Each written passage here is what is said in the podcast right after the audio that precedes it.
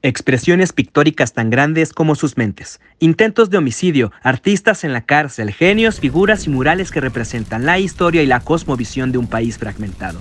Pensadores en constante lucha por la libertad y la dignidad. Después de todo, una revolución sin arte es una revolución perdida. Queridos Link Escuchas, sean todos ustedes bienvenidos al podcast de Muralismo, porque después de todo, la revolución no se puede borrar. Bueno, antes que nada me gustaría ponerlos un poquito en contexto.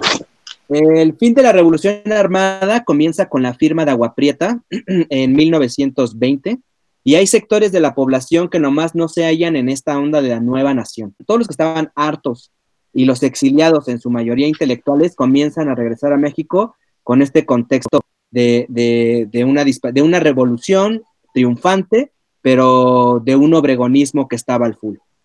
Bueno, este, Diego Rivera llega a, 30, llega a los 36 años, estuvo 11 años en Europa y tuvo, tiene la, fortuna de conocer a la intelectualidad mexicana y hacer clic con ella. Un día Diego Rivera se topa con Vasconcelos, quien entonces era ministro de Educación, y le pregunta que si de favor, o bueno, no de favor, o sea, como que empiezan a platicar y Vasconcelos le ofrece a Diego la oportunidad de pintar un mural en la Escuela Nacional Preparatoria.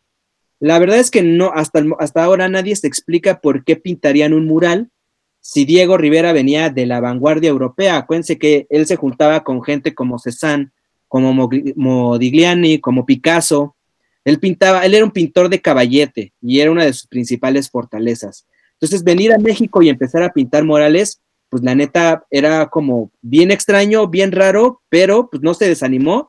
Y en marzo de 1922 empiezan a pintar el primer mural en la Escuela Nacional eh, Preparatoria en el anfiteatro Simón Bolívar. Y es así como empieza esta gran travesía. Jonathan, tú que eres experto en esto, ¿cómo ves? Bueno, esa es la versión eh, que los teóricos del arte y los historiadores del arte ahora están discutiendo mucho, ¿no? En realidad, eh, podríamos decir que es más o menos cierta, pero es verdifalsa, ¿no? O sea, tiene cierta verdad y tiene cierta mentira. Para esto, pues tenemos que entender no solamente el contexto histórico, sino el contexto de la historia del arte en aquel momento en México. Eh, veníamos, obviamente, de tener una academia completamente em, adscrita, ¿no? A las vanguardias que se estaban gestando en Europa, como era el romanticismo y el neoclásico principalmente, y eh, todos los pintores eh, de aquel momento estudian en la Academia de San Carlos, que hoy es de hecho el Museo de, de San Carlos y todavía funge como academia. Y digamos que estos autores van a tener una formación muy rígida, ¿no? Académicamente hablando. Van a copiar los yesos, van a hacer este dibujo del natural, copia de esculturas, ¿no? Inclusive en su autobiografía, ¿no? José Clemente Orozco nos menciona que una de las enseñanzas era tomar una fotografía de un yeso griego, copiar la fotografía un mes y hasta que no quedara exacta pasaban a hacer otra copia. Básicamente esos son, eh, o ese era el método de enseñanza de la academia en aquel momento. Desde luego que ya en Europa pues estaban viviendo otra etapa. Había surgido ya el impresionismo ya los neoimpresionistas, ya inclusive algunos ya estaban muertos, como Van Gogh. Munch estaba empezando a hacer, junto con Ensor, los primeros intentos expresionistas. Y digamos que ya cuando llega eh, Rivera a, a, París, pues ya es prácticamente un cubista tardío, ¿no? O sea, Picasso ya había realizado todo lo que tenía que hacer junto con Braque en el cubismo, y Rivera pues va a entrar de hecho al, cubismo no tanto por Picasso, sino por pintores periféricos como Leger, a gracias a la influencia desde luego de Cézanne y de otros autores como el Greco, ¿no? Pero hasta ese momento Diego Rivera es un pintor completamente eh, adscrito a la academia, es un alumno brillante, es un eh, es un alumno que sin duda alguna tiene muchas facultades, tiene grandes cualidades para el dibujo y para la pintura de caballete. Y es un autor que está muy, muy eh, deseoso y muy gozoso, con mucha hambre de triunfarla y de armarla como artista, ¿no? Eh, hasta ese momento no se había barajeado la posibilidad de hacer murales, es decir, estamos hablando de 1900, 1905. Creo, tengo entendido, ahí pueden verificar la fecha, creo que se va más o menos por 1907, una cosa así, 11 o 9, realmente no recuerdo, pero se va a Europa por esas fechas, ¿no? Eh, en 1909 llega a México, de París, un gran personaje, otro pintorazo que también va a ser maestro de los que van a ser después los jóvenes que van a llevar la vanguardia en México, que es el doctor Atl. Doctor Atl va a ser un personaje fundamental en esta historia porque viene con todas estas ideas impresionistas, viene con las ideas de trabajar al aire libre, eh, tiene desde luego todos los conocimientos técnicos que se requerían de la formación académica y doctor Atl va a ver eh, y a estudiar todos los murales renacentistas, ¿no? Es decir, estudia a Rafael, estudia a Miguel Ángel y trae consigo la idea de que posiblemente se podrían hacer murales en México. Porque una de las ideas y de los contactos que tuvo con autores europeos, el doctor ATL, y que le comentaban a él era que esto también tiene que ver con la idea del buen salvaje, del bon savage, que tenían los europeos en aquel momento, de que América estaba libre de toda influencia. De hecho, lo más puro y el arte más honesto se estaba creando no en Europa, sino en África, en América, en Oceanía, es decir, todas estas culturas primitivas. Entonces, al ser un mexicano y al ser un un, hombre de gran inteligencia, como lo era el doctor Atl, dice, bueno, pues si aquí no está construida ninguna idea de cultura, eh, cultura moderna, ¿no? Digamos, en México, pues podríamos empezar con el mural, y de hecho Orozco y Siqueiros lo mencionan, ¿no? Que mucho antes de que Rivera o de que Vasconcelos tuvieran la idea, ¿no? De generar un mural, quien la gesta realmente es el doctor Atl. Y de hecho realiza, ¿no? Un par de, murales anteriores al famosísimo primer gran mural de la historia del muralismo mexicano, que es la creación de Diego Rivera, que es el mural del anfiteatro de la Escuela Nacional Preparatoria. Posterior a ello, digamos que en ese 1909, cuando todavía Orozco y Siqueiros estaban trabajando eh, y estaban estudiando, de hecho, aquí en México se empezaron a gestar un montón de revoluciones culturales, ¿no? Por un lado todavía estaban pintores que querían participar en la vanguardia, pintores que estaban buscando eh, triunfar en los círculos ya muy demacrados, pero que eran realmente muy importantes de la burguesía porfirista en aquel momento, antes de que sucediera la, la revolución, como fue Saturnino Herrán, por ejemplo, ¿no? Que de hecho Saturnino se adscribe, ¿no? A las ideas primero porfiristas y después huertistas. Y finalmente es hasta 1922 y 23 que se genera, ¿no? Con Vasconcelos todo el movimiento. Pero realmente no fue por generación espontánea, ¿no? Es decir, no fue una ocurrencia ni fue una idea de Vasconcelos ni de Rivera. También se genera esta, noción de que eh, Rivera va a ser el que va a tomar la batuta, pero después de que otros grandes pintores habían intentado generar los primeros murales. También recordemos que Saturnino Herrán intenta pintar un mural en lo que hoy es el Palacio de Bellas Artes, que en aquel momento iba a fungir como teatro y que muere antes de finalizarlo. Por lo tanto, ese mural no lo concluye y no se considera el primer mural y sin embargo están los bocetos listos, que es Nuestros Dioses, ¿no? Y ya está esta idea de la nacionalidad, de la mexicanidad, ¿no? Todas estas ideas que posteriormente y con la revolución se van a, intensificar y se van a acentuar, principalmente en Rivera no tan Orozco, eh, ya se habían gestado. Entonces, Rivera únicamente viene a realizar y a dar el primer paso de varios intentos anteriores, ¿no? Pues sí, justo es eh, creo que el pretexto perfecto para poder hacer esta intervención es que llega el plan de Agua Prieta, donde se desestabiliza una vez más la revolución eh, irónica de México y mm, es el homicidio de Venustiano Carranza y entonces Álvaro Obregón asume el poder y justo cuando Álvaro Obregón asume el poder tiene como estas ideas de que la cultura y la escuela tiene que ser como lo primordial. Entonces designa a Vasconcelos como ministro de Educación en 1921 y se junta con Diego Rivera y empiezan como a gestar toda esta onda.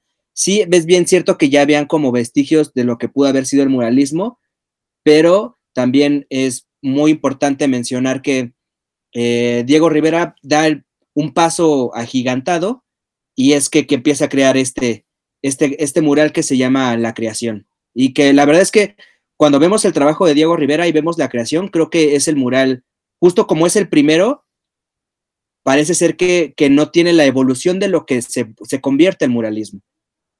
Bueno, esta imagen es la, el mural de la creación, pintado en el anfiteatro Simón Bolívar, y justo vemos como estas, mm, como que quiere caracterizar las, pasiones de México, siento que hay como una simbología entre lo católico y lo pagano, y luego vemos ahí la semilla, y aunque la simbología es súper más profunda, lo que deja ver es realmente lo que estaba pasando justo en la cabeza de Diego Rivera en ese momento, ¿no? Él quiere como que formar la mexicaneidad en ese instante. Pero no es sino hasta, bueno, a mi parecer, e, él tiene varios amiguitos que les llaman los Dieguitos, y los Dieguitos andan pintando por ahí sus pequeños murales, y uno de los Dieguitos, que se llama Jean Charlotte, pinta esto, que se llama La Masacre, La Masacre del Templo Mayor. Y bueno, esta, eh, que es La Masacre del Templo Mayor, a mí me parece, me pareció que es una evolución de lo que justo quería hacer Diego Rivera. Y Diego Rivera, porque se nota bastante la influencia, y seguramente estando ahí le decía, píntale por acá, quítale esto, muévele acá. Y se ve una, una evolución dentro del muralismo porque pues pasó de, tener como esa pasividad a esta revolución, ¿no? Y entonces como que hay más guerra, como que hay más sangre, como que hay más corazón, como que hay más libertad, y yo creo que esta empieza a ser la evolución de lo que se convertiría en el muralismo. Sí, justamente creo que hiciste una elección perfecta eh, al comparar estos dos trabajos, ¿no? También una cosa que me gustaría mencionar aquí es la técnica, ¿no? Que esto obviamente no, no, va a ser un, podcast sobre técnica pictórica, pero sí fue muy importante y muy decisivo cómo iban a abordar técnicamente eh, los murales, los muralistas, ¿no? Em, estos dos murales que nos presentas, que es eh, la creación y la de Diego Rivera y la masacre en el Templo Mayor de Jean Charlotte, estaban resueltos con la técnica del encausto, ¿no? que es básicamente pintura en cera. Y de hecho, eh, en el de Diego Rivera es todavía como el encausto bizantino, ¿no? Con este ángel que tiene como hoja de oro alrededor, ¿no? Es decir, estaba como intentando copiar porque ve los murales de, Santa Sofía, me parece, y de la iglesia de San Marcos, Diego Rivera, cuando viaja a Italia y estudia también a los grandes, grandes muralistas y a el gran arte eh, bizantino de aquella época. Y perdón que, te interrumpa, este, y aparte es bien raro porque Diego Rivera, bueno, justo dicen que, que cuando estaba con Pablo Picasso, que tenían como una rivalidad bien amistosa, pero dicen que Diego Rivera no, no era capaz de ser tan creativo a comparación de Picasso. Y que si algo se, se caracterizaba de Diego Rivera es que él copiaba las cosas. Obviamente lo copiaba tan chido que asumía como el trabajo más pesado y hacía una genialidad, pero no era tan capaz de hacer algo tan creativo. Entonces dicen que cuando estaban en la escuela Picasso y Diego Rivera compitiendo, pues Picasso se tenía que esconder para que no le robaran las ideas y justo como que todos se escondían para que Diego Rivera no les robaran las ideas. Creo que de aquí parte también eso, ¿no? Como que Diego Rivera, sí, justo él tiene todo el potencial y tiene la genialidad de hacerlo, pero como que de pronto no le llueven las ideas. Y por eso también es bien importante Diego Rivera en el muralismo y la evolución de esta. Perdón, Jonathan, continúa. No, no, no, no te preocupes. No, pero también este Picasso también era raterillo y todos los sí, no todos eh, tomaban cosas de aquí y de allá, o sea, realmente creo que se la estaba jugando, ¿no? Al final Rivera, o sea, era una cosa que, que se tenía que solucionar y de hecho la cuestión técnica fue muy difícil para todos porque no sabían cómo iban a resolver los murales, ¿no? No podían ser eh, canvas, no podían ser pinturas sobre tela, no podían ser óleos, sino que tenían que estar directos sobre la pared, ¿no? Finalmente, Rivera, que si bien sí era, era raterillo, pero sabía muy bien lo que hacía, se fue a las bibliotecas más recónditas de México a buscar manuales de arte y encontró ahí el libro de Chenino Chenini, de las técnicas, y finalmente redescubren la técnica del fresco que estaba olvidada y prácticamente en desuso desde el Renacimiento y que va a ser fundamental porque va a ser la técnica favorita tanto de, de Rivera como de Orozco la primera técnica que, va a utilizar Siqueiros y que a la par va a ser una, Siqueiros va a hacer una revolución técnica eh, con esta, eh, con el con el fresco y finalmente lo lleva a pintar con piroxilinas, con lacas, hasta la invención del acrílico, ¿no? Eso es una cosa ahí bien interesante. Pero ahora hablando sobre, sobre los murales tal cual, ¿no? Y lo que se está creando. Eh, pues la creación, como ya lo describiste, sí es una mezcla de simbologías católicas y paganas. En realidad el mural habla de las virtudes teologales y cardinales que están representadas en estas mujeres. Y lo que vemos es que realmente es un mural muy, eh, muy italianizado, ¿no? Es decir, hay mucha influencia renacentista y realmente no una influencia vanguardista, ¿no? Es decir, no, no pinta un mural de corte cubista, no pinta un mural expresionista, sino que directamente tal cual hace una interpretación, digamos, moderna de eh, los murales eh, renacentistas. Y esta influencia renacentista es muy importante porque también la tiene Jean Charlotte.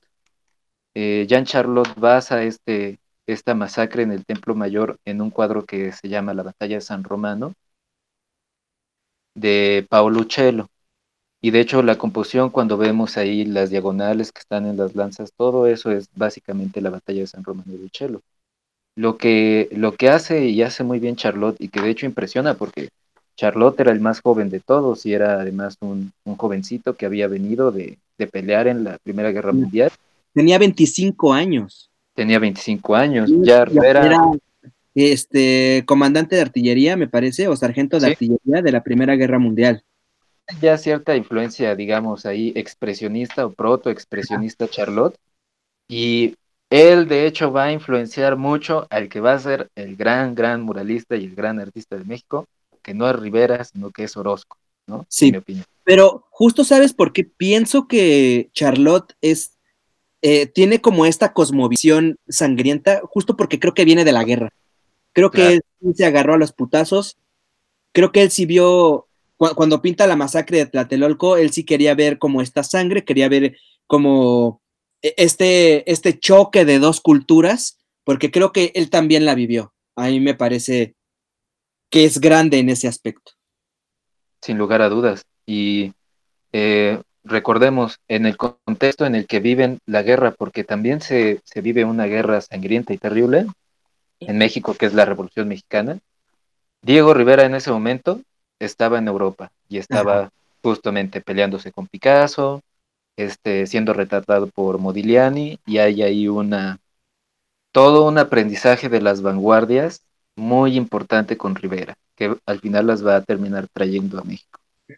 En el caso de Orozco, Orozco es un caricaturista, eh, trabajaba para el hijo del aguizote, me parece, y para otros periódicos de, aquel momento haciendo caricaturas políticas, maravillosas y extraordinarias, por cierto. Y eh, Siqueiros era todavía un estudiante. Él fue, este, digamos, estaba trabajando en una corriente muy modernista, que de hecho no tiene nada que ver con lo que va a ser después.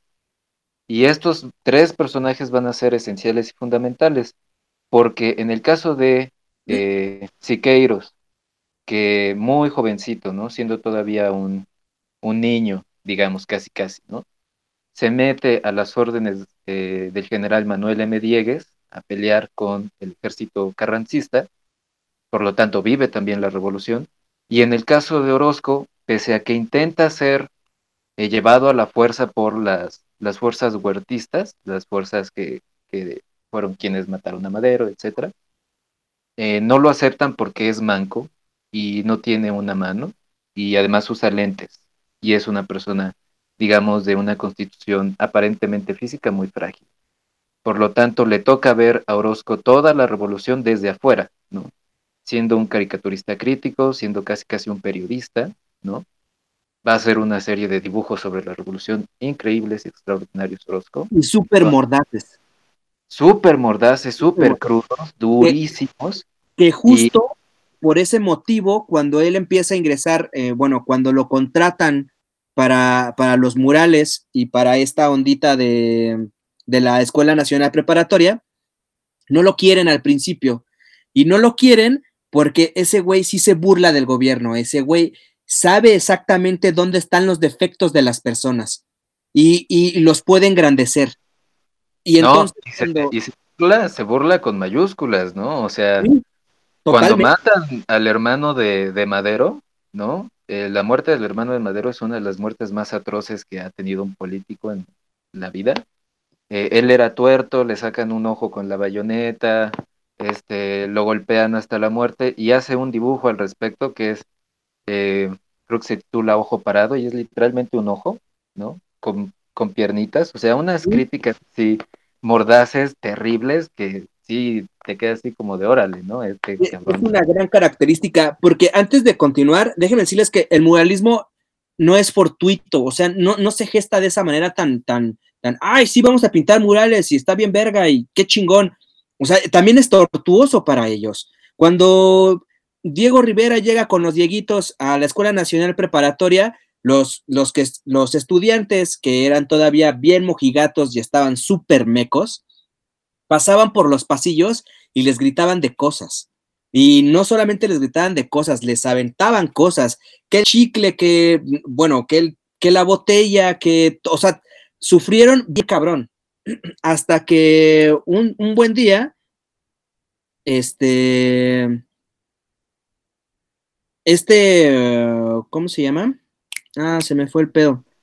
Fermín Revueltas, ¿no? No, Ignacio Asunzolo, que también había estado en la revolución.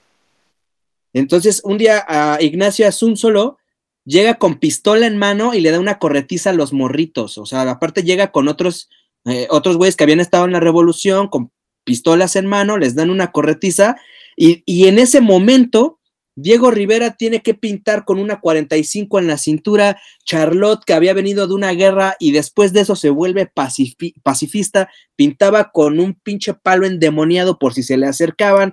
Entonces fue muy tortuoso tener que estar pintando en la Escuela Nacional Preparatoria. Y todavía eso, pues empiezan a hacer como, se empiezan a formar un chingo de sindicatos, uno de los grandes sindicatos que es la CROM, hay una pelea por el agua con la CROM con el gobierno que termina en muertos, termina en, putizas y muertos. Y entonces es cuando Diego Rivera, Siqueiros, lo piensan y dicen, güey, hay que, tenemos que formar un sindicato. Estos vatos forman un sindicato y forman el Sindicato Nacional de Artistas y Pintores y cosas que se les asemeje. En un principio así como que se llamaba como de esa onda. Y después de formar ese sindicato, llega el Partido Comunista y entonces todos los pinches pintores se volvieron comunistas. Y entonces, justo porque ellos decían, mm, sí, apoyamos al gobierno, pero apoyamos a la izquierda del gobierno. Y entonces, de ahí empiezan a llover todas las ideas que posteriormente tiene Siqueiros, que tiene Rivera, que tiene Orozco, que van con respecto a la revolución, la libertad, el respeto y, todo lo que vamos a ver después. Sí, sobre, sobre, la revolución, eh, Orozco en su autobiografía escribe unas líneas que me gustaría citarlas. Escribe, sainete, drama y barbarie, bufones y enanos siguiendo a señores de horca y cuchilla en conferencias con sonrientes celestinas, comandantes insolentes enardecidos por el alcohol exigiéndolo todo pistola en mano tiroteos en calles oscuras por la noche, seguidos de alaridos, de blasfemias y de insultos imperdonables, quebrazón de vidriera, golpes secos, ayes de dolor, más balazos. Un desfile de camillas con heridos envuelto en trapos sanguinolentos y de pronto el repicar salvaje de campanas y tronar de balazos. Tambores y cornetas tocando una diana ahogada en el griterío de la multitud, dando vivas Obregón. Muera Villa, viva Carranza. La cucaracha coreada a balazos. Se celebraban escandalosamente los triunfos de Trinidad y de Celaya, mientras los desgraciados peones zapatistas, caídos prisioneros, eran abatidos por el pelotón carrancista en el atrio de la parroquia. Es decir, a él le toca vivir tal cual todo lo que estás mencionando, esta, esta digamos, época muy convulsa políticamente. Sí, bastante.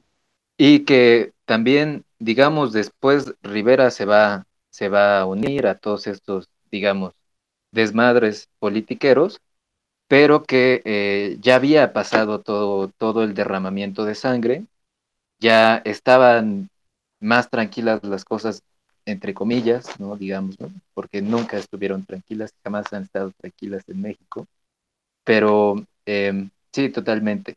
Eh, la, la ascripción al Partido Comunista de parte de todos los pintores va a ser, eh, en, en, muchos de los casos, con una convicción muy sincera, como es el caso de Rivera y el de Siqueiros, que estaban convencidos, de hecho, que el comunismo sí era la opción viable, y en el caso de Orozco, que lo terminan metiendo también al Partido Comunista más a fuerzas que, que, que de ganas. Él no quería entrar al Partido Comunista, pero sabía que se tenía que subir al tren, pues porque necesitaba entrar como a la ondita de la pintura, ¿no? Y justo cuando llegan con este Vasconcelos y, y les dice, no, pues es que no queremos a este vato porque es súper mordaz y la neta va a ser una jalada y no queremos tener problemas. Y entonces, como están en un sindicato y no pelan al sindicato, sino más bien pasan por encima de él para no hacerlo, José Clemente Orozco se voltea y le dicen, se los dije, esto es una pendejada, con esas palabras. Y aún así, pues él solito llega y solito se va, porque pues la neta él no se anda por las ramas. Y finalmente, eh, Orozco, cuando termina de realizar sus murales de la Nacional Preparatoria, que los va a terminar un poco después que todos los demás, de hecho, porque Orozco es una persona que es crítica hasta el final consigo misma, y de hecho muchos murales que al principio estaban establecidos como murales finales, él mismo los termina destruyendo y repinta sobre esas mismas paredes, ¿no?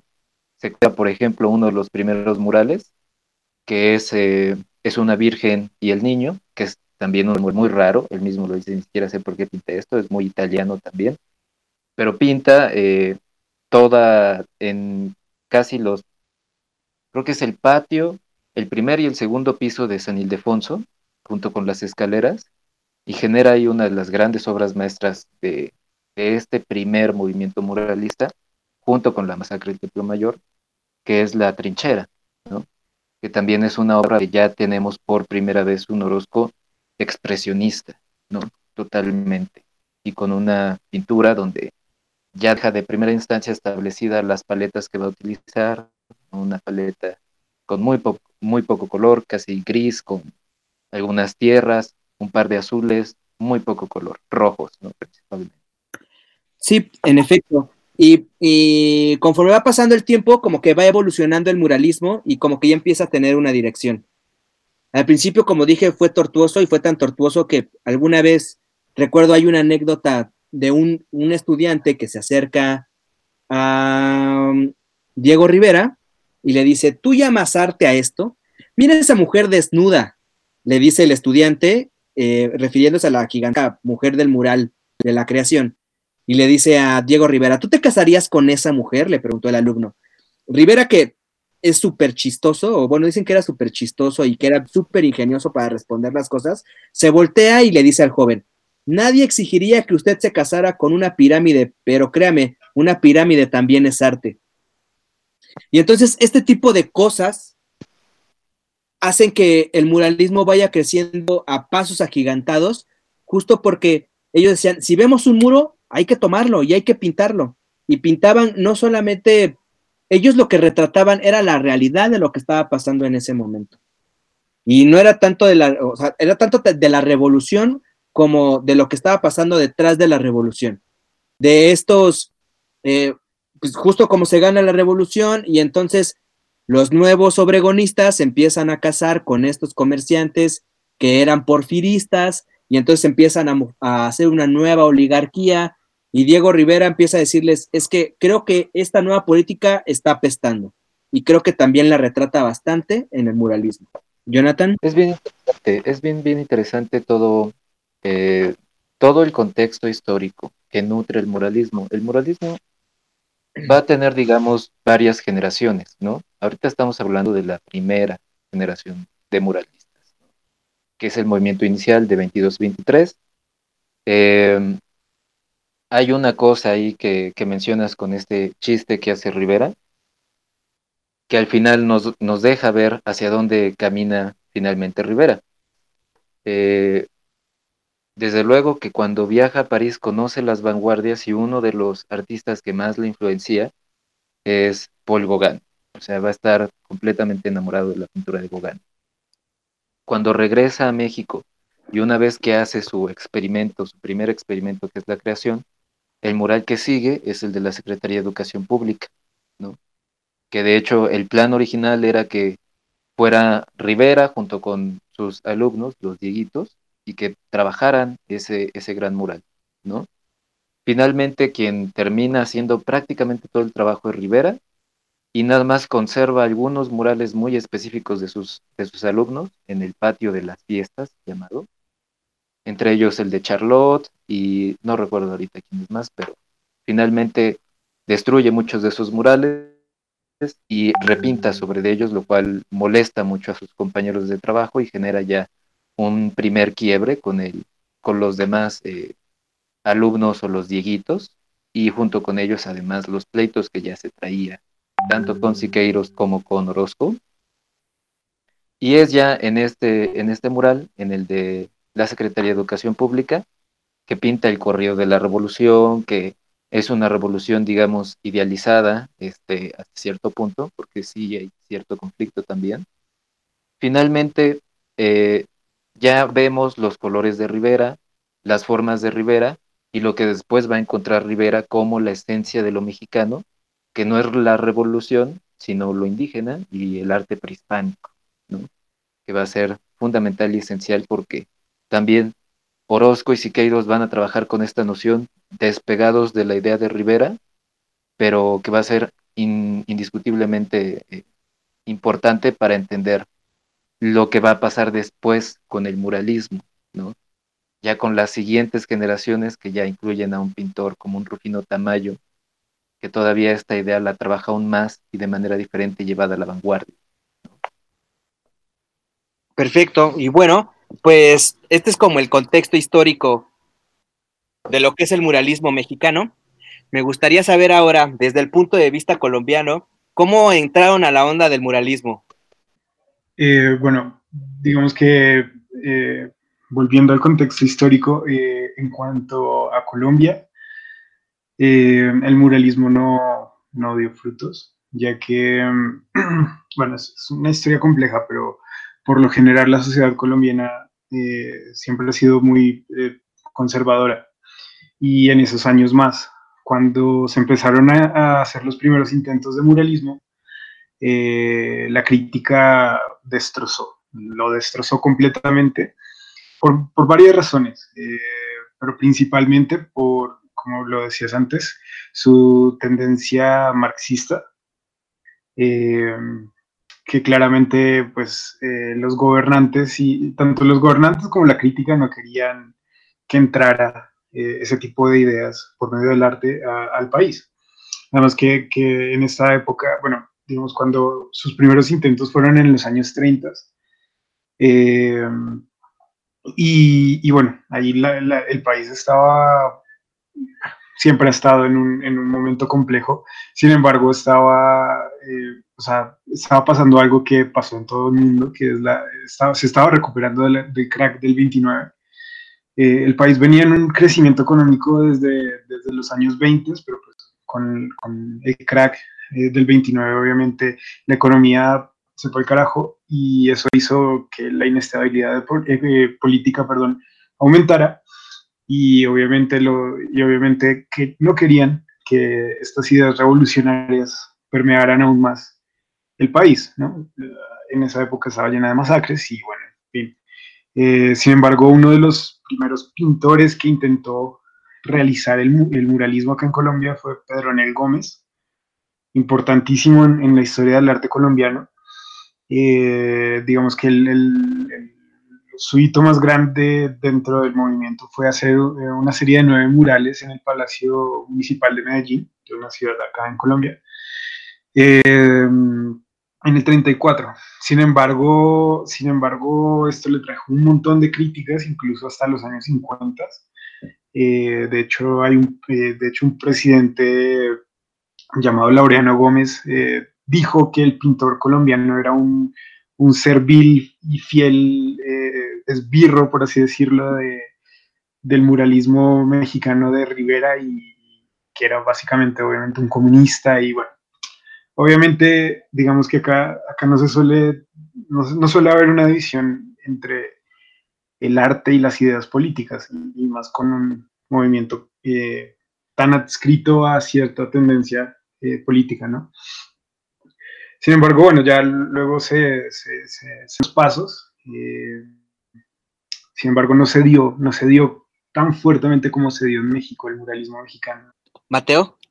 Eh, Z, pues está muy interesante lo que está diciendo Jonathan y bueno, hay un, hay un patrón que de pronto permea Colombia y de pronto también permea a México y es que por lo menos en el arte también pasa que lo que viene y lo que llega acá a este país eh, son las influencias de pintores, de artistas o de personas que fueron al exterior, eh, aprendieron y trajeron sus cosas. Eh, para hacer un nivel de equivalencia, digamos el, el, doctoral podría ser aquí en Colombia fácilmente Alberto Urdaneta o podría ser fácilmente Andrés de Santa María, que son como esa, esos pintores que se van afuera, se van a Europa a aprender de las vanguardias y llegan y aquí traen y forman escuela. Eh, hablando entonces ya de, esas vanguardias, me, gusta, me gustaría tocar que de pronto no hemos hablado mucho de ella, de él, perdón, y es de Vasconcelos y su importancia.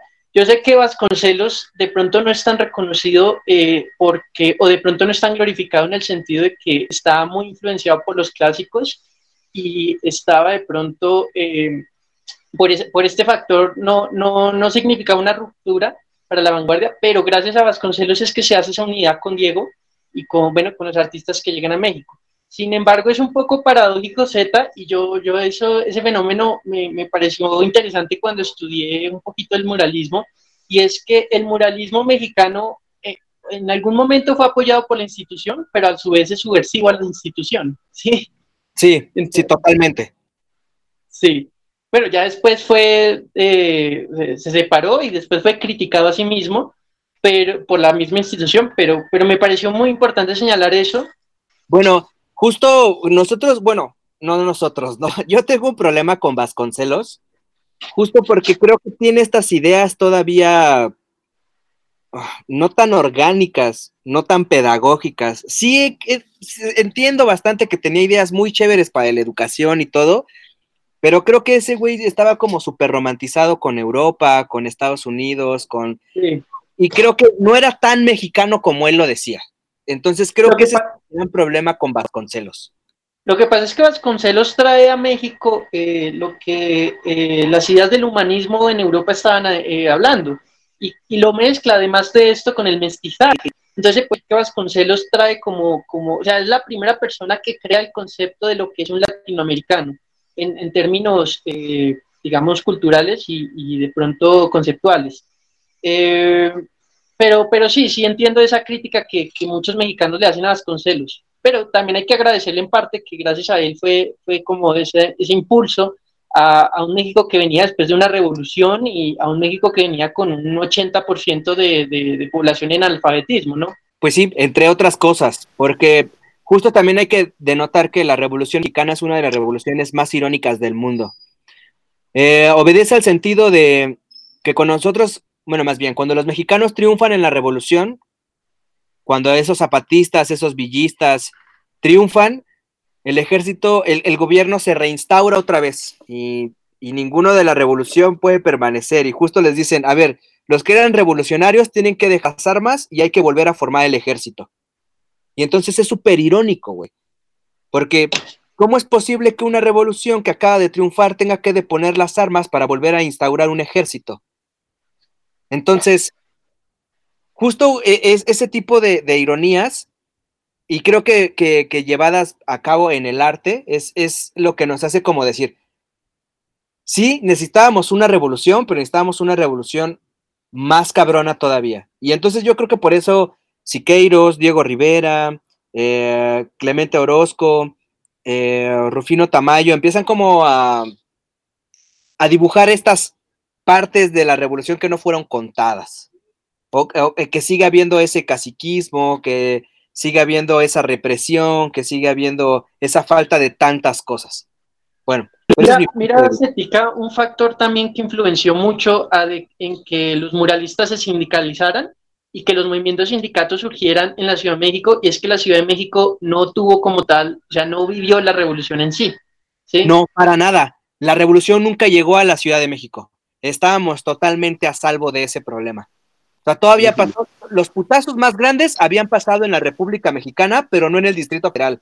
Si tú llegabas al Distrito Federal, es como si no hubiera pasado absolutamente nada. La única vez que pasó algo fue cuando Pancho Villa y Emiliano Zapata llegaron a Palacio Nacional, se sentaron en, en, este, en los curules, y en el curul donde se, presenta, se sienta el presidente, Zapata Pancho Villa se sienta y Zapata le dice, güey, esa silla deberíamos de quemarla. Todo era risas, risas, risas, hasta que asesinaron a ambos. Y también después asesinaron a Rancho. Chacho, ahí yo, ahí yo tengo ahí algo que, que, increpar por amor a la presión, porque eso no es, no es totalmente cierto. Sí entiendo que efectivamente, ¿no? Donde se genera y donde se viven las luchas más encarnizadas, pues es Exactamente, en toda la República Mexicana. Pero sí vivimos un momento en la Ciudad de México terrible, y de hecho de eso hay constancia por las cartas de Orozco, por las propias, los propios escritos de, Frida Kahlo, que es la decena trágica, ¿no? Claro que sí. Fue el bombardeo a la, a la ciudadela, ¿no?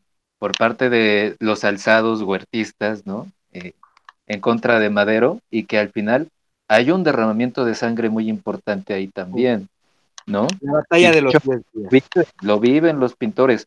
Orozco menciona, ¿no? Que literalmente él estaba, vivía a unos, creo que a un par de cuadras de, la ciudadela, ¿no? Y la, el papá de Frida Kahlo, que es Guillermo Kahlo, que era fotógrafo, tenía su estudio de fotografía muy cerca también, porque antes obviamente toda la ciudad estaba concentrada en esa zona, ¿no? Que es el, centro de la, de la República. El primer cuadro. El primer cuadro de la ciudad. Entonces sí se vive y sí hay, hay, hay un derramamiento de sangre que lo ve, sobre todo el que principalmente lo ve, ¿no? Y que lo registra después. Es Orozco. Sí, en eso tienes absolutamente toda la razón, pero comparado con los ya varios años que se había peleado la guerra, o sea, 10 días realmente no eran nada. O sea, sí sintieron el rigor, pero no se sintió el rigor como ya se había sentido en toda la República Mexicana. Y justo porque eh, eh, eh, era una de las revoluciones más sangrientas, una de las revoluciones más sangrientas y más injustas, porque no es que si, si, si querías o no querías pelear. Aquí hay, una expresión, aquí hay una expresión que en México que usamos que cuando no sabemos algo decimos sepa la bola. Y se usa justamente porque así le llamaban a los revolucionarios la bola. Entonces de pronto la bola llegaba a cualquier ciudad o a cualquier pueblito y agarraba a los, a los hombres y mujeres que iban a participar en, las, en los enfrentamientos. Entonces llegaban y decían, oye, güey, ¿qué pedo con, con, con Panchito? No, pues sepa la bola, no sabemos en qué bola quedó. Y entonces de ahí viene esa expresión. Y volviendo al tema, justo creo que eh, la decena trágica creo que sí muestra parte en, gran, en gran medida lo sangriento que pudo haber sido la Revolución Mexicana.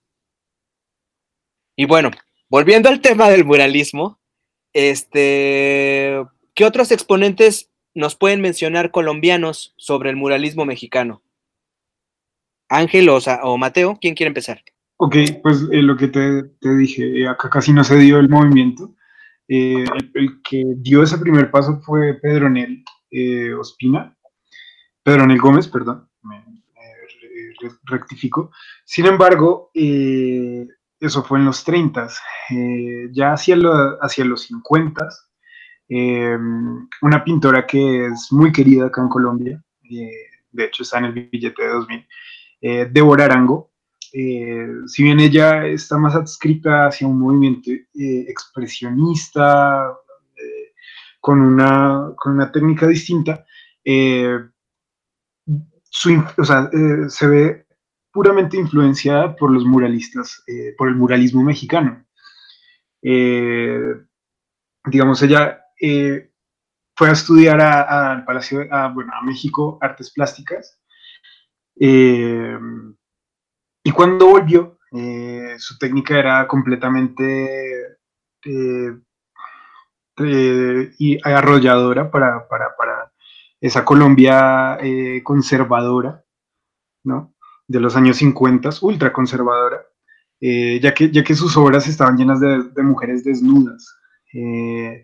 y eso hizo que, los gobernantes la, tacharan de, de desviada, de, mejor dicho, eh, vivió una fuerte censura y una crítica supremamente fuerte por parte de, la clase política y por parte de, estos críticos de arte más conservadores. Sin embargo, eh, ella hizo un, gran boom acá en Colombia. Lo que te digo, es una de las, de las artistas más queridas y recordadas en el país, tanto que está en el billete de 2000. Sin embargo, eh, bueno, sí, 2000. Sin embargo, pues su influencia es, viene de este muralismo mexicano, pero ya tardío, ¿no? Ya, ya hablamos de los 50, ya un poco más avanzado en, el tiempo. Esto nos da pie a entrar a la nueva generación de muralistas. Jonathan. Bueno, una vez que ya eh, se generaron todas estas primeras experiencias muralistas, lideradas principalmente por Diego Rivera, eh, Orozco viaja a Nueva York y conoce todo el modernismo y todas las vanguardias, de hecho, no por ir a Europa, sino por ir a América. Y posteriormente, quien le sigue los pasos muy de cerca es Rufino Tamayo y al final eh, Siqueiros. Digamos que ellos tres van a, a ir a estudiar en América todos estos movimientos vanguardistas y Orozco se adscribe mucho al, expresionismo alemán, ¿no? Es eh, muy conocedor de, la obra de, un Otto Dix o de un, eh, de un Rowalt, por ejemplo, y está fascinado con la obra de, Picasso y también de, de Matisse, que son sus grandes, grandes referentes. En el caso de, de Rufino Tamayo va a tener una influencia preponderantemente cubista, ¿no? Y de hecho se ve en sus primeros, eh, sus primeras obras que tienen esta, esta noción cubista. Y en el caso de Siqueiros va a estar influenciado entre el expresionismo y el futurismo, ¿no? Entonces es, digamos, futurista expresionista y de hecho eso lo desarrolla después en, los murales. Y una vez que, que, termina como este periodo de aprendizaje, eh, se generan varias ideas y varias nociones que van a ser muy interesantes para explorar.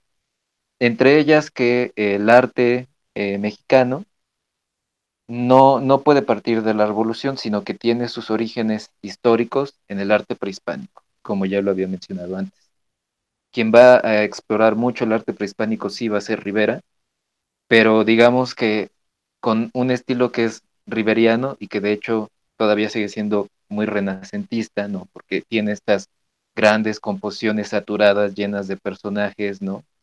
Eh, que recuerdan mucho a los del primer renacimiento, por ejemplo. Y por otro lado, el camino de tomar las formas puras, de simplificar, ¿no? Las formas, los volúmenes, ¿no? Que ya lo había hecho, por ejemplo, Picasso en el cubismo, lo va a hacer Siqueiros y lo va a hacer Rufino Tamayo y van a tomar estas formas hieráticas, estas formas geométricas, ¿no? De trabajar, digamos, la pintura y eh, en general el arte para darle eso una estética al muralismo diferente. Y esto nos lleva también a hablar ahí en el, en el aspecto visual y estético de cómo se ven los murales, ¿no? Aquí lo interesante es que eh, hay como diferentes vertientes y diferentes ramas, ¿no?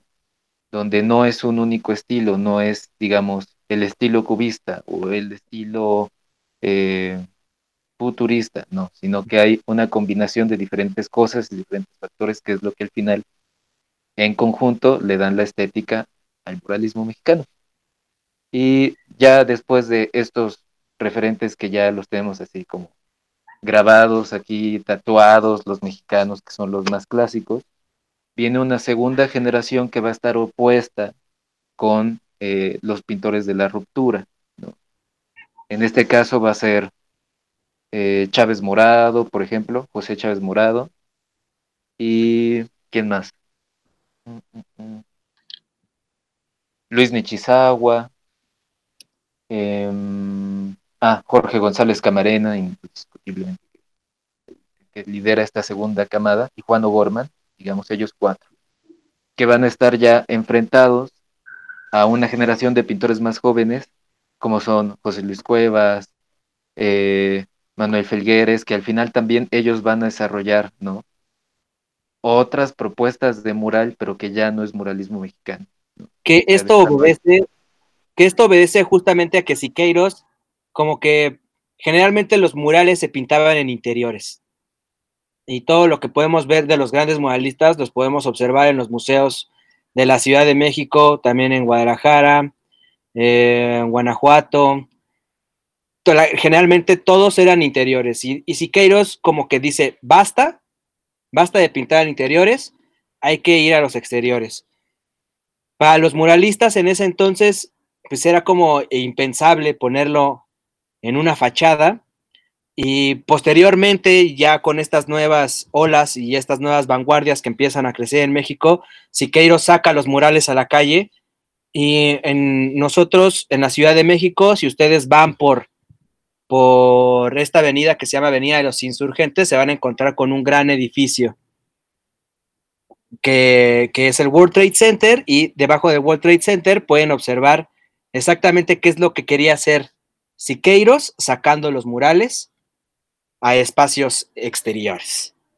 Entonces, es aquí donde ya las vanguardias empiezan como a hacer la, ruptura de los muralistas mexicanos y como que esta, eh, estos murales clásicos y empiezan a hacer cosas más fastuosas, más grandes y no solamente tiene que ver con la pintura, sino también con la arquitectura y también con la escultura.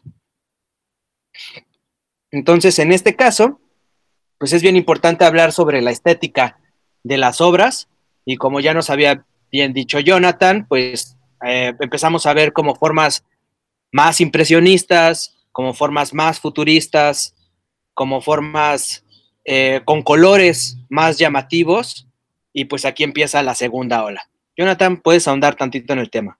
Sí, es, es bien, bien interesante ver esa evolución que va teniendo el, el muralismo mexicano y de hecho todos los muralistas, incluidos los de la primera generación, siguen buscando generar una obra que sea vigente y que sea de vanguardia, ¿no? No se olvidan los temas de la primera generación, sigue estando presente la revolución, sigue estando presente el arte prehispánico, pero sí buscan en esta ya segunda generación universalizar los temas, ¿no? Por ejemplo, en el caso de Orozco, ¿no?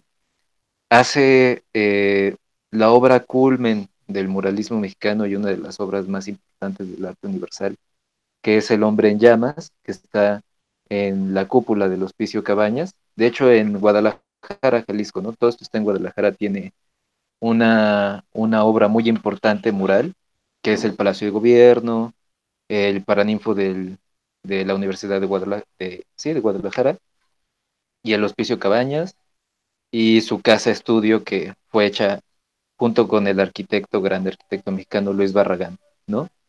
De este, de este modo va a estar ya juntándose con la vanguardia y entonces empiezan a replantear también problemas técnicos, ¿no?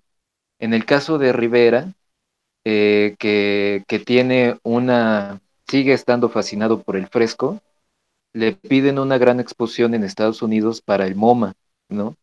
La primera gran exposición que se hace en el MoMA es la de Matisse y después le sigue la de Diego Rivera, ¿no? Eh, Rivera conoce a Alfred Barr, que va a ser uno de los más importantes em, marchantes de arte de aquel momento, fundador del MoMA, y entonces Alfred Barr lo que le dice a Rivera es que lo que él quiere ver en el museo son los murales. Y él le dice, pues sí, pero pues, ¿qué quieres que te lleve? O sea, los cartones, los bocetos, y les, o sea, no, o sea, ¿cómo le puedes hacer para que puedas hacer murales transportables? Surge esta primera idea de poder transportar el mural, de hacer algo que, que nunca se había hecho antes en la historia, que era transportar un fresco, ¿no? Que es una cosa de hecho técnicamente muy complicada, y que se lo copia un poco Orozco, con esa técnica de un fresco transportable se hacen los murales del Palacio de Bellas Artes, por ejemplo. Y en el caso de Siqueiros va todavía más allá, como lo dice Saúl. O sea, no solamente se puede transportar el mural, sino que tiene que estar afuera y tiene que resistir, digamos, todo, ¿no? O sea, Siqueiros es un cuate que tiene una noción técnica brutal en el sentido de que hay que experimentar con la técnica y hay que utilizar los métodos y las técnicas de nuestro tiempo, ¿no? No los del pasado, no las técnicas del Renacimiento, no las técnicas de los viejos pintores, sino una técnica que sea plenamente moderna, ¿no? Una técnica, eh, digamos, de hoy. Y lo que hace es desarrollar la pintura acrílica, ¿no? Antes de eso hace experimentos con lacas automotivas, con la famosa piroxilina, con la cual eh, pinta algunos exteriores y de hecho resiste muy bien esa pintura eh, para automóviles al exterior.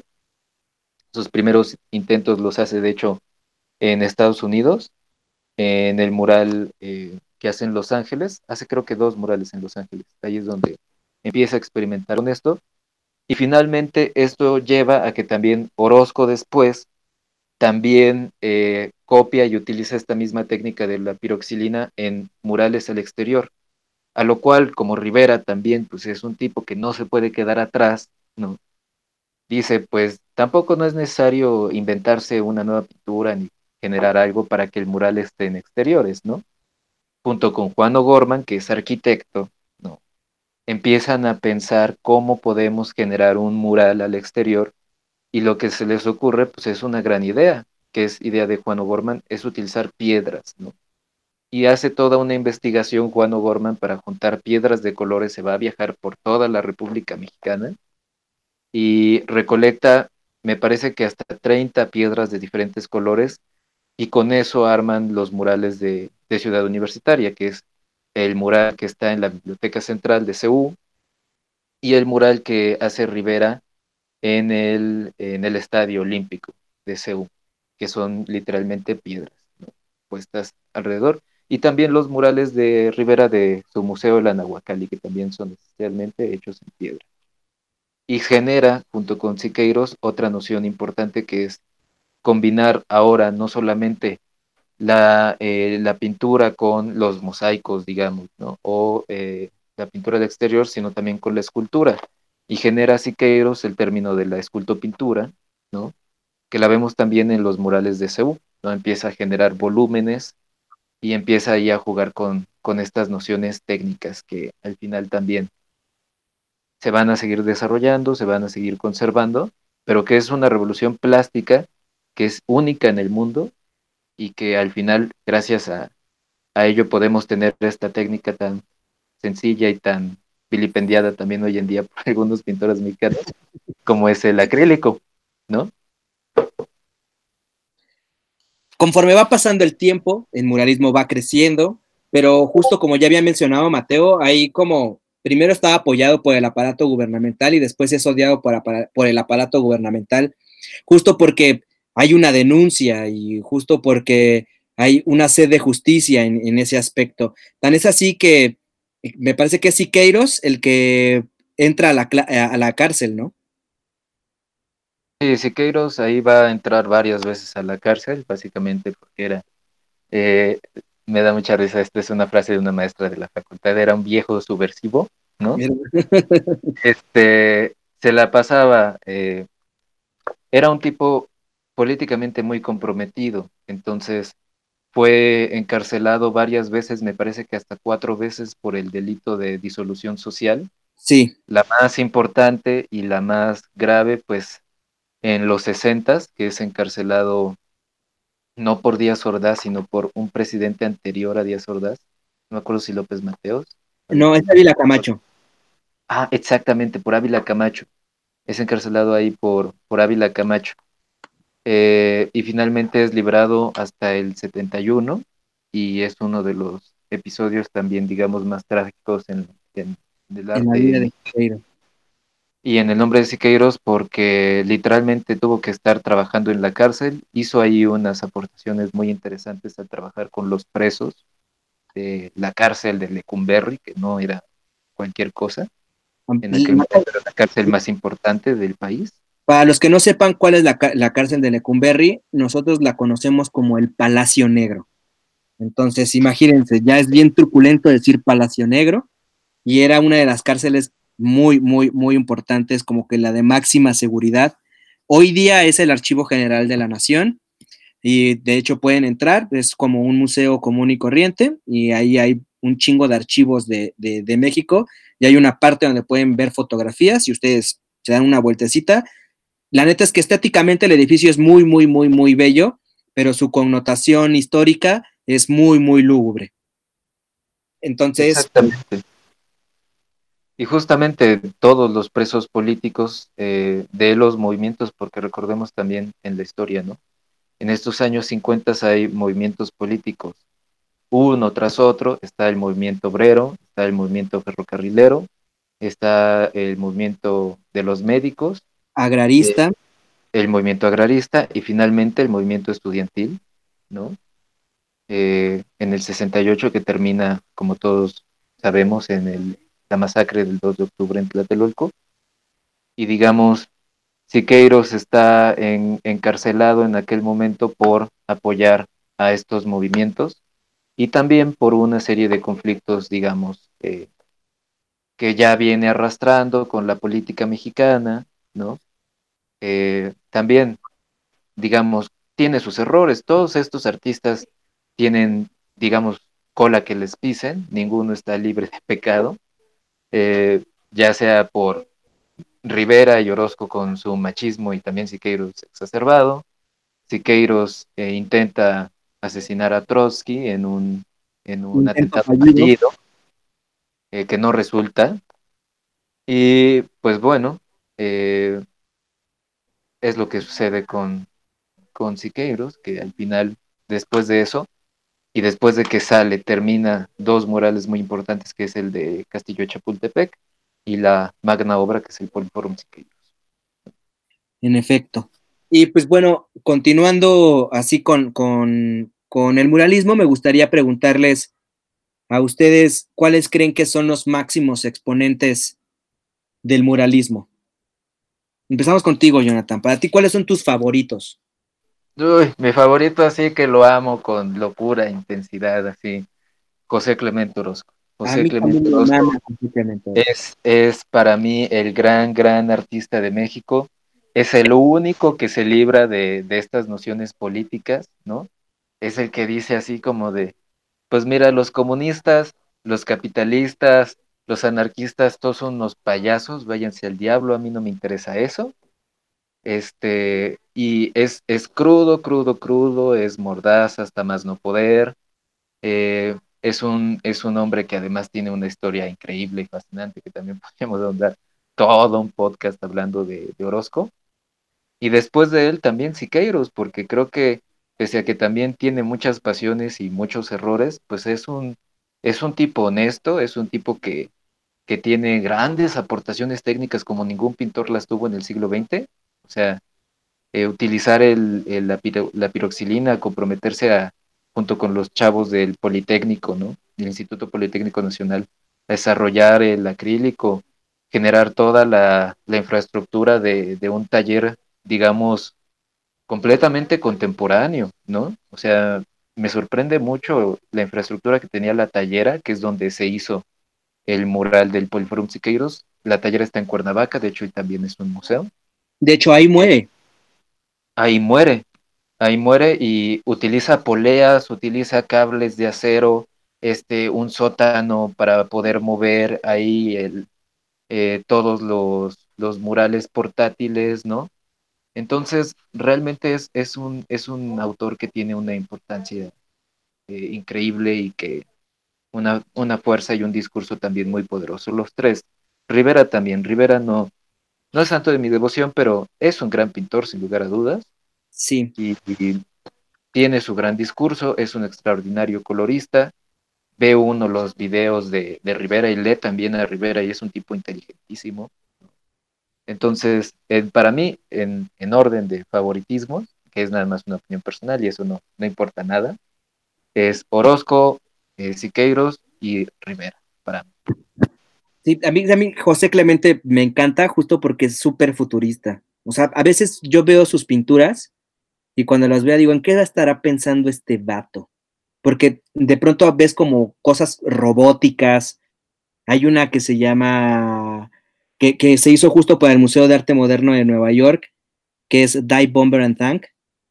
No mames, es increíble. Es, es una locura. Y justo también a mí me impresionó un día que fui a Guadalajara, Jalisco, ahí en la, en la capilla mayor del Instituto Cultural Cabañas. Si tú te asomas, bueno, si tú volteas hacia arriba, ves el hombre de fuego y es una locura, o sea, es de verdad, no, no, no, no sabes qué pensar de que estás viendo una, una cosa tan grande como esa. Sí, ya a mí también José Clemente Orozco me mama.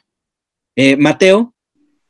Eh, Z, a mí, eh, o sea, yo entro en conflicto un poco cuando me preguntan los, los máximos exponentes, porque siento también que la historia ha invisibilizado un poco eh, la participación de las mujeres en el muralismo mexicano.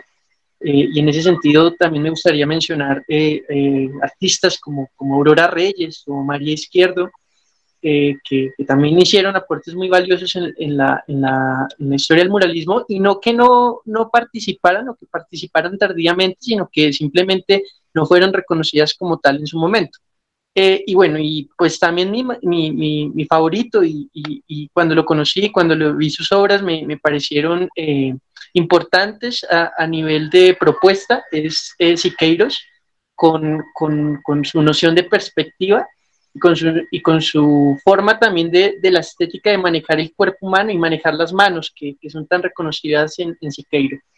Hay que pedir una disculpa, la verdad es que hay bastantes mujeres que, que fueron muralistas y que su, su arte eh, permanece hoy día, eh, como Aurora Reyes, Reina Lazo, Fanny Rabel, eh, Regina Raúl. La neta es que las mujeres también se la rifaban en el, muralismo y pues sí, pido una disculpa porque no las, no las, no las mencionamos y deberíamos hacer justo un podcast acerca de las muralistas mexicanas. Eh, Ángel, ¿quieres dar tu participación acerca de, de tus principales exponentes de, del muralismo?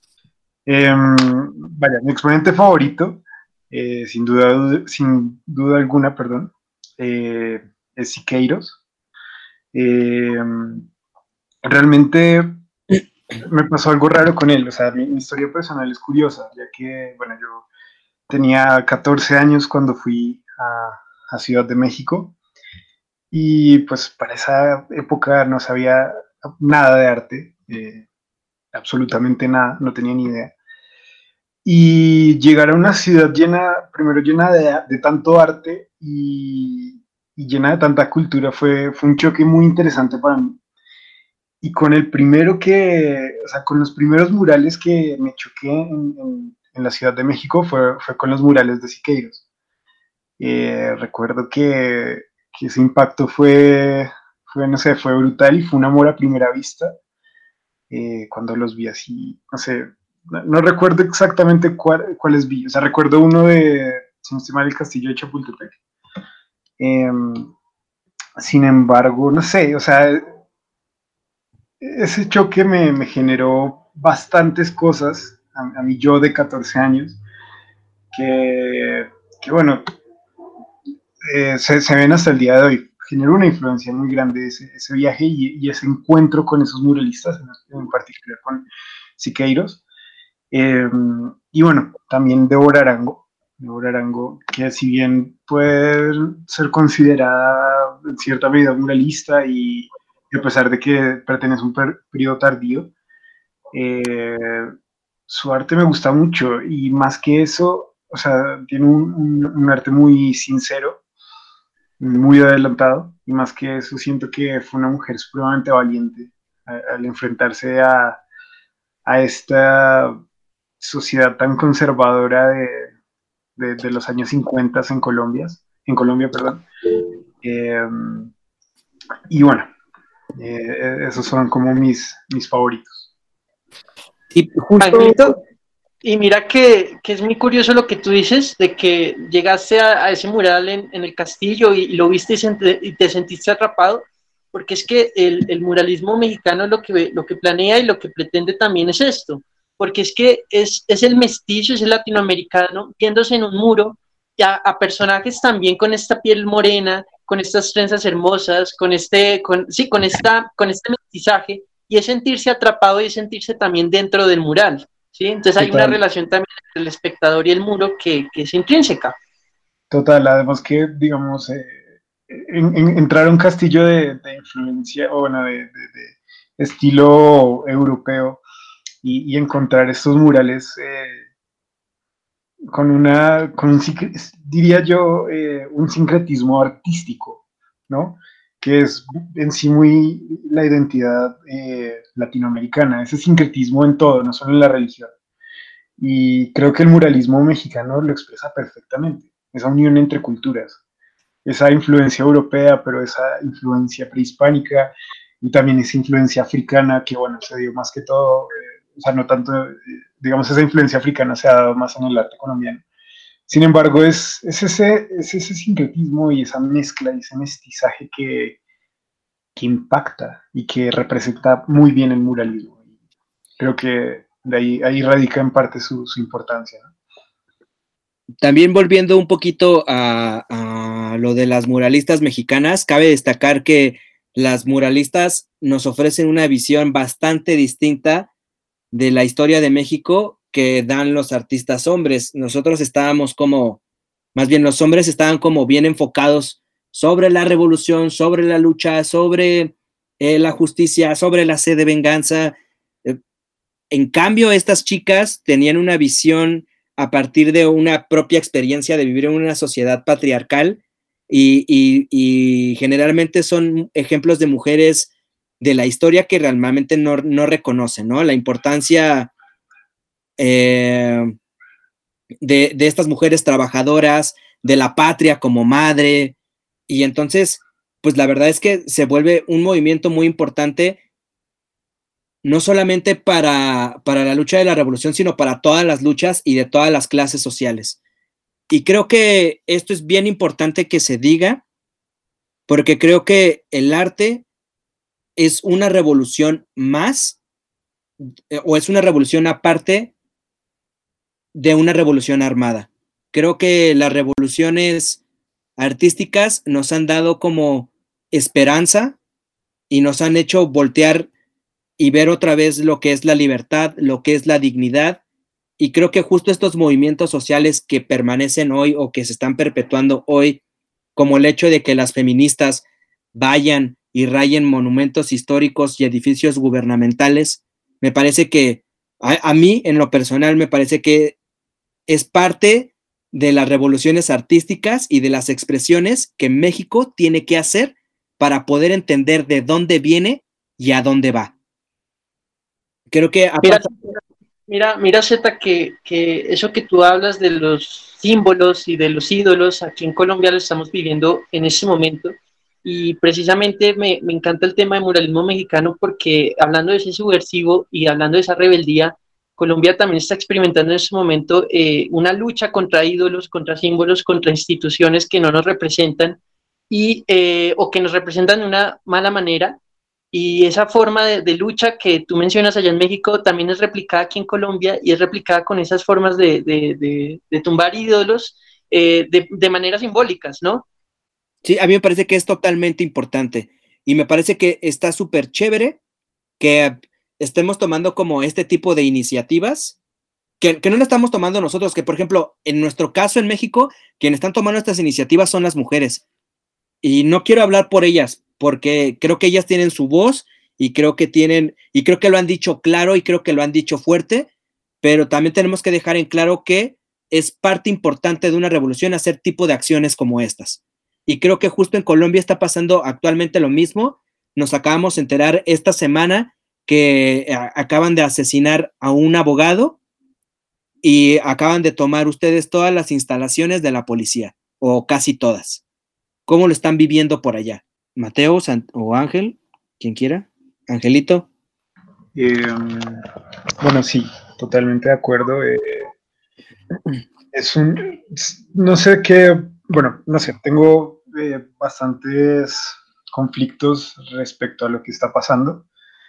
Si bien claramente apoyo este tipo de, manifestaciones, eh, intento ser un poco más crítico porque hay varias cosas que no me cuadran. Sin embargo, sí que es verdad que, que está pasando un momento en donde estamos buscando una identidad mucho más fuerte eh, y, estamos eh, buscando una representación distinta a, lo que, a, las instituciones que están.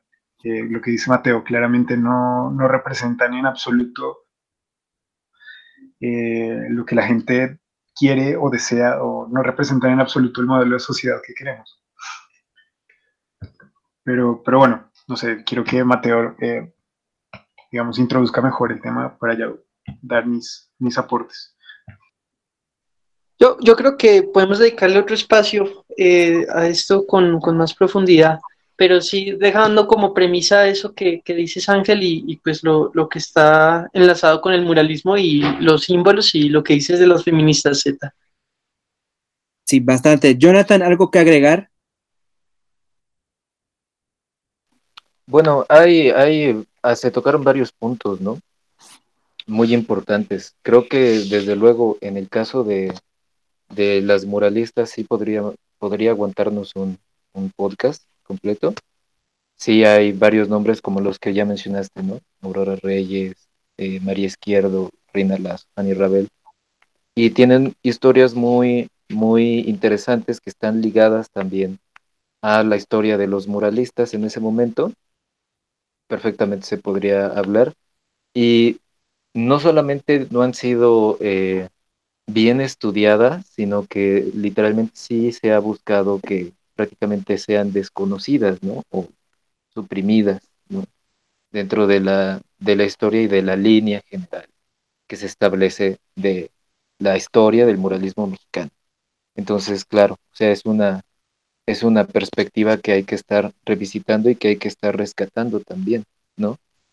porque no, no son únicamente ellas, sino que hay también otras artistas que estaban haciendo también gráfica, o que estaban haciendo grabado, que estaban haciendo escultura, ¿no? Que han sido poco a poco, si bien no borradas, pues no, no han tenido difusión alguna en, en esencia. Y este, no sé, no sé si ustedes quieran platicar ya de, de qué fue lo que pasó después, ¿no?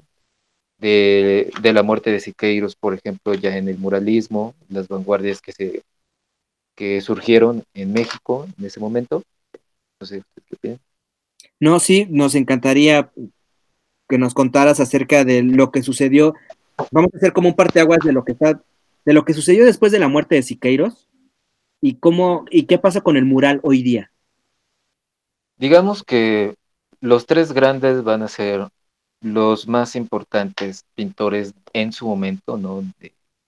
De, de, ser los grandes, grandes consagrados y de encabezar la vanguardia y de representar a México a nivel internacional, ¿no?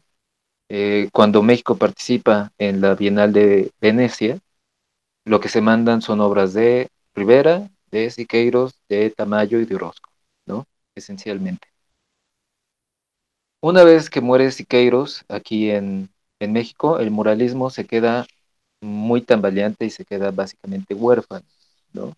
Es decir, ya no hay alguien de peso que pueda seguir soportando eh, la idea del mural. Y obviamente como todo movimiento que empieza con una noción muy interesante, muy bien armada, con una propuesta que en su momento fue válida, poco a poco empieza a tener sus momentos de decadencia.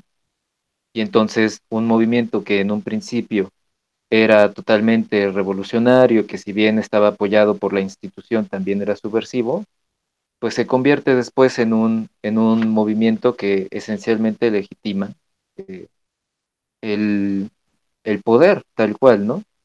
Eh, esto obviamente los artistas más jóvenes pues no, no lo van a consentir y dicen pues es que ya los pocos muralistas que quedan pues básicamente están haciendo eh, murales pésimos en palacios de gobierno y que siguen hablando ya en los años 70 de la revolución de 1910 y 1920. O sea, estaba ya totalmente rancio el asunto y ya no tenía una vigencia como lo habían tenido con los otros autores. Inclusive eh, los propios muralistas se dan cuenta de ello, ¿no? Orozco escribe que, que estamos a punto ya de que prácticamente nos, nos tapicen los excusados con murales revolucionarios, ¿no? Así tal cual. Y em, desde luego, ¿no? La nueva generación de, de, pintores que ya no quieren pertenecer a, al mural o al muralismo mexicano, pues desarrollan otras propuestas de mural, ¿no? Principalmente propuestas eh, que tienen que ver más con lo que estaba sucediendo en el arte internacional en aquel momento. Por ejemplo, Tamayo, que tiene mucha influencia de Picasso, eh, sigue trabajando con este estilo tan marcado y es un estilo más bien por momentos abstracto, pese que siempre es figurativo. Sobre esta misma línea, eh, Gilberto Aceves Navarro, que es un gran pintor mexicano que de hecho acaba de fallecer no hace mucho tiempo, eh, pinta murales también de corte más abstracto y también de corte político, pese a que sean estilísticamente diferentes, ¿no? como el mural Canto Triste por Biafra, que habla sobre los acontecimientos de Biafra y también pinta murales sobre Vietnam, ¿no?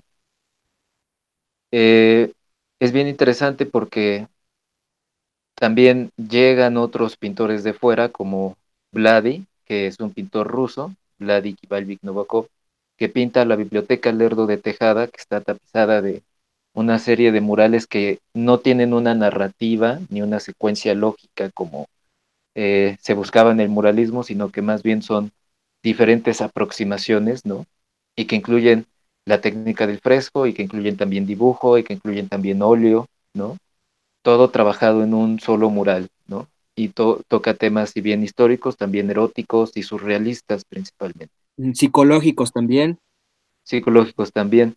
Y por ejemplo, eh, cuando suceden las Olimpiadas del 68, se viene un japonés que es Taro Okamoto, y Taro Okamoto pinta un mural que iba a decorar el World Trade Center, que al final no lo decora porque quien lo termina decorando, o más bien interviniendo, porque eso ya es una intervención espacial total, es, Siqueiros, y el mural de Taro Okamoto queda perdido durante muchísimo tiempo y finalmente, gracias a artistas como Murakami, eh, se manda para Japón y está actualmente en el metro de Japón, ¿no?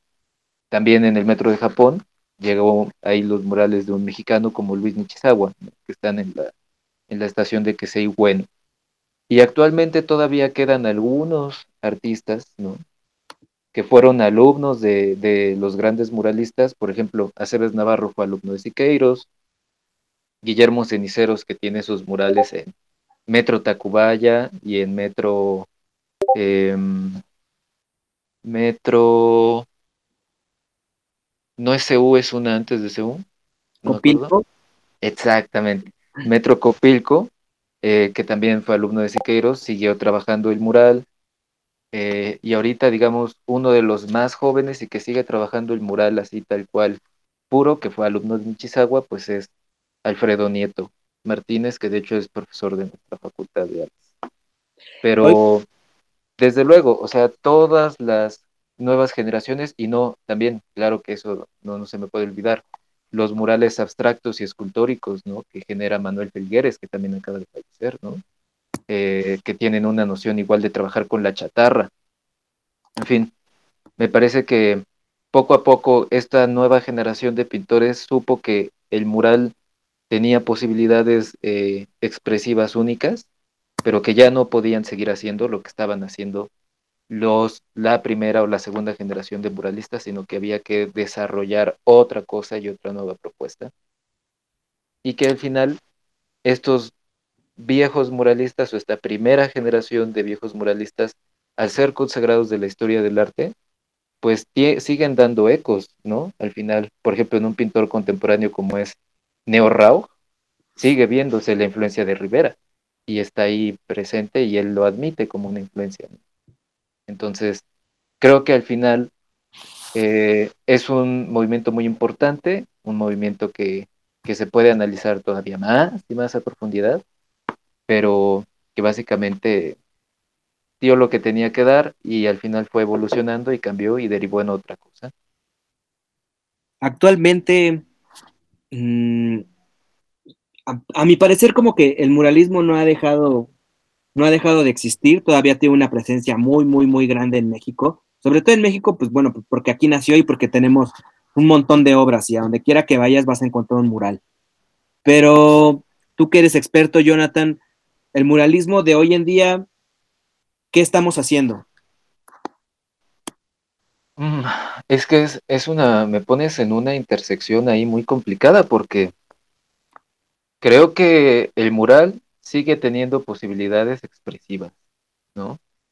Pero sí me parece que necesitamos darle una vuelta al muralismo. O sea, varios pintores se enfocaron en decir, esto ya no puede seguir, sí, ya no podemos seguir pintando indios sombrerudos con guarache. O sea, eso ya quedó atrás, eso ya está rancio, eso ya, eso ya pasó, ¿no? Lo que tenemos que hacer es enfocarnos en, nuestra, en nuestro momento contemporáneo y ver cómo a partir de ello se generan nuevas propuestas. Entonces creo que todavía hay dos bandos, ¿no? El bando de los muralistas como Alfredo Nieto o como Ariosto Otero Reyes, que siguen trabajando con esta idea del mural revolucionario, este proto o más bien post-riveriano, orosquiano, siqueiriano, eh, ya hasta cierto punto un poco rancio y atrasado, porque inclusive sus maestros como Siqueiros y como Nishizawa se dieron cuenta de que lo que querían hacer al final eran grandes experimentos abstractos, ¿no? Eh, en el caso de Luis Nishizawa hace un mural en el Estado de México que es, es un petate gigantesco de piedras, que es un mural precioso. Y, este, y por otro lado, otros pintores que si bien no se consideran muralistas, pueden trabajar eh, sobre la, idea del mural, ¿no? En el metro hay varias, hay varias propuestas de nuevos murales interesantes que más bien es pintura contemporánea y creo que a partir de ello todavía se le podría sacar más jugo, ¿no? Eh, ahorita se me está olvidando el nombre de un hiperrealista muy, muy, muy conocido que hizo un mural ahí en la Secretaría de, de en la Suprema Corte de Justicia. A ver si ahorita. A ver si ahorita este mm, me recuerdo el nombre, pero creo que eso, o sea, como pintores contemporáneos estamos darle una vuelta y ver qué es lo que todavía puede dar y si no puede dar y si no puede aportar, pues a lo que sigue, tal cual. Perfecto. Y pues bueno, este ya para finalizar esto, pues yo les recomiendo que se den una vueltecita en México hay bastantes murales, donde quiera que tú vayas vas a encontrar uno, como en CEU, como en el Palacio de Bellas Artes, que hay una historia bien bonita en el Palacio de Bellas Artes, o no sé si sea bonita, pero justo cuando estaba viendo este, cuando estaban haciendo estos muros que se encuentran, uno está enfrente de otro, o sea, Diego Rivera está pintando, ¿cómo se llama ese mural? ¿El hombre maquilador o el hombre controlador del universo? El hombre controlador del universo o el hombre en la Ajá, el hombre controlador del universo y enfrente está la catarsis de Siqueiros. De Orozco. Perdón, de Orozco. Y justo como que esta controversia que existía entre ellos, como que eran amigos y enemigos.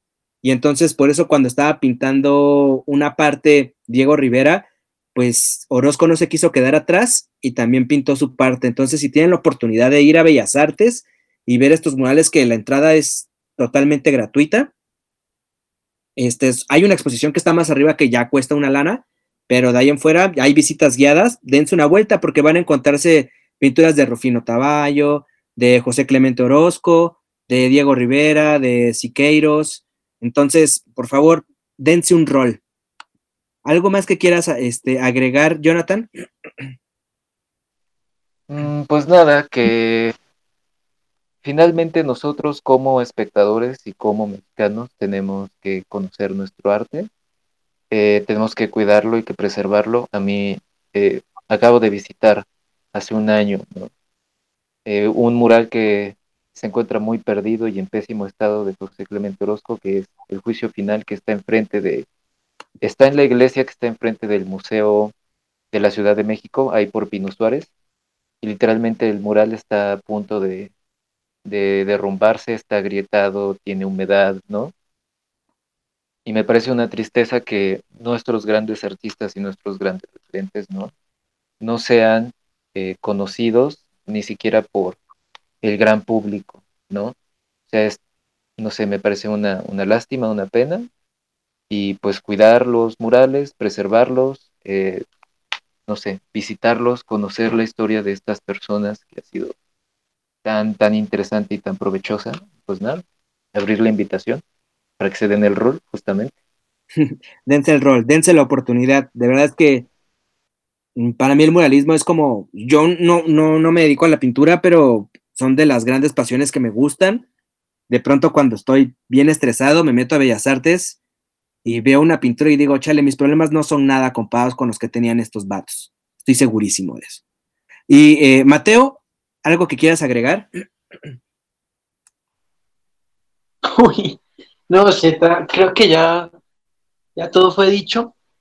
Sin embargo, eh, pues es que el espacio y el tiempo que, que separa a Colombia y a México, uno se da cuenta que no es tan largo ni tan grande cuando uno se ve representado en esos muros. Y pues es, es darse cuenta que, que, compartimos mucho más de lo que uno cree como, como cultura y como nación. Y pues estar orgullosos. Yo creo que esto sí es básico que, que, que cualquier mexicano o cualquier latinoamericano tenga que conocer a, a, partir de su historia y es lo que han hecho eh, grandes artistas y lo que ha formado y lo que ha sedimentado realmente la cultura y lo que es México hoy en día. Y bueno, también para los latinoamericanos, Siqueiros estuvo dando un rol por Latinoamérica, entonces igual también pueden encontrar algunas pinturas en Argentina, por ejemplo, en Uruguay y me parece que también en Chile. Justo porque Siqueiros fue un perseguido político y entonces él tuvo que estar dando el rol por toda Latinoamérica, igual y por todo el mundo, pero pueden encontrar vestigios ahí en, Los Ángeles también. Y olvidamos contar la anécdota de Diego Rivera cuando estuvo en el Rockefeller, porque es bien importante que sepan esta historia, compañeros. Eh, resulta ser que eh, Rockefeller lo invita a hacer una pintura a uno de los grandes edificios, estos grandes rascacielos que apenas estaban comenzando en Nueva York, y le dice, órale, rífate una pintura. Y él dice, órale, manda los bosquejos, aprueban los bosquejos, este, empieza a hacer la pintura y se dan cuenta que no era lo que había mandado, ¿no? Sino era una pintura totalmente radical, totalmente comunista, estaba el martillo y la hoz, estaba la policía represora, estaba la cara de Lenin, y entonces... Perdón, estaba Marx, estaba Engels, los obreros, el ejército rojo. Está, exacto.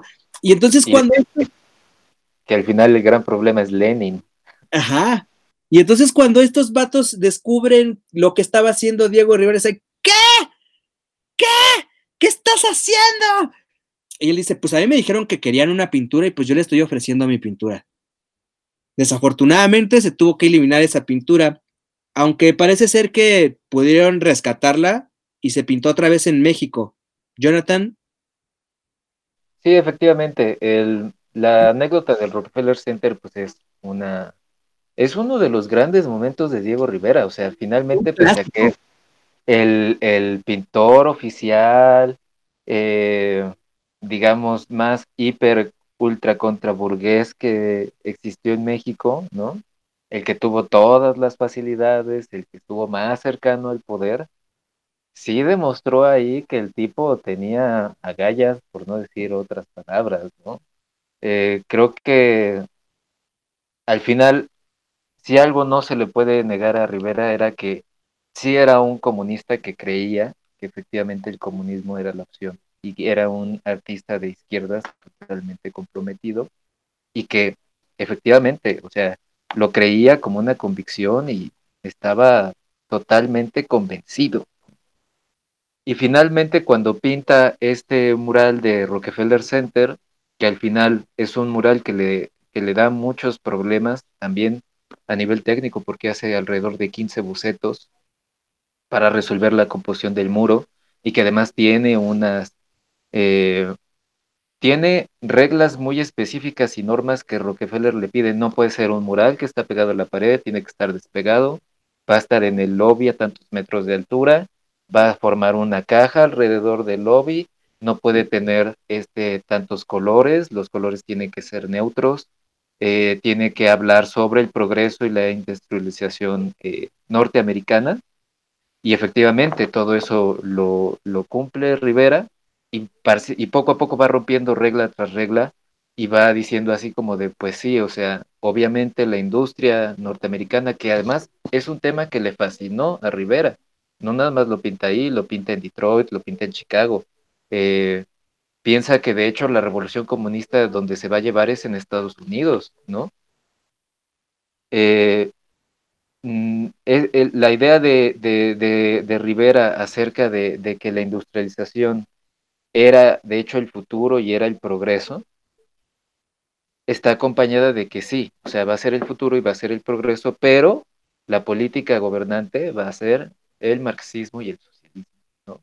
Y el líder de la humanidad, pues es indiscutiblemente Lenin, ¿no? Sí.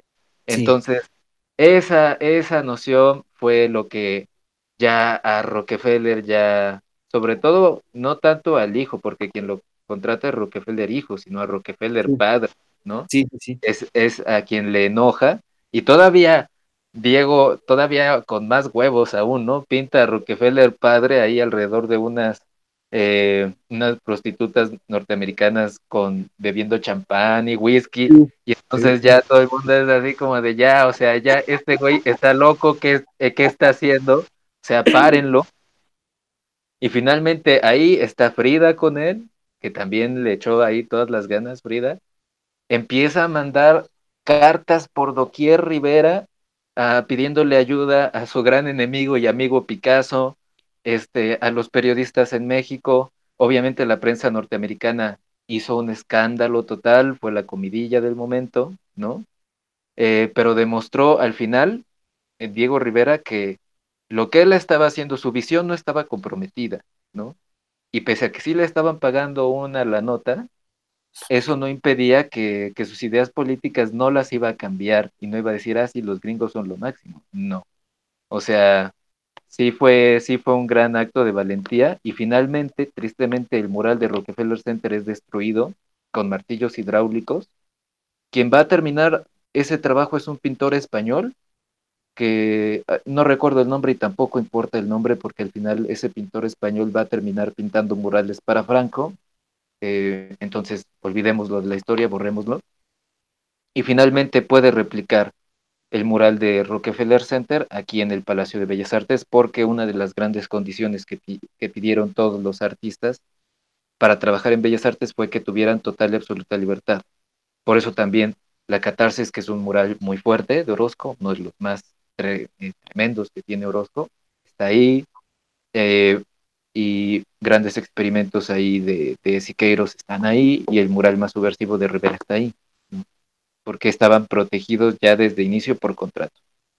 Sí. Bueno, pues esa fue la historia. la neta es que Qué, qué, qué, valor de Diego Rivera para poder hacer eso en uno de los países más capitalistas y luego hacerle la afrenta a uno de los hombres más ricos y, empoderados del mundo. Y pues la neta le valió tres hectáreas de pepinos y jitomates y les dijo, es lo que hay, lo quieren, chido, no lo quieren, gracias por participar, suerte para la próxima. Y asimismo nosotros nos pasamos a retirar, les recordamos que nosotros somos Dinka Studio, Cine y Arte. Nos pueden encontrar en Facebook, igual como Dinka Studio Cine y Arte. Dinka es con K, por favor, porque lo han buscado con C y no lo encuentran y es porque es con K.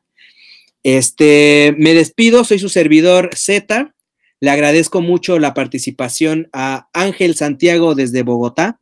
Muchas gracias. Eh, disculpa, estaba mutado. Muchísimas gracias eh, por la invitación. Un gusto haber compartido este espacio con ustedes y nada, un abrazo y sigan investigando de arte.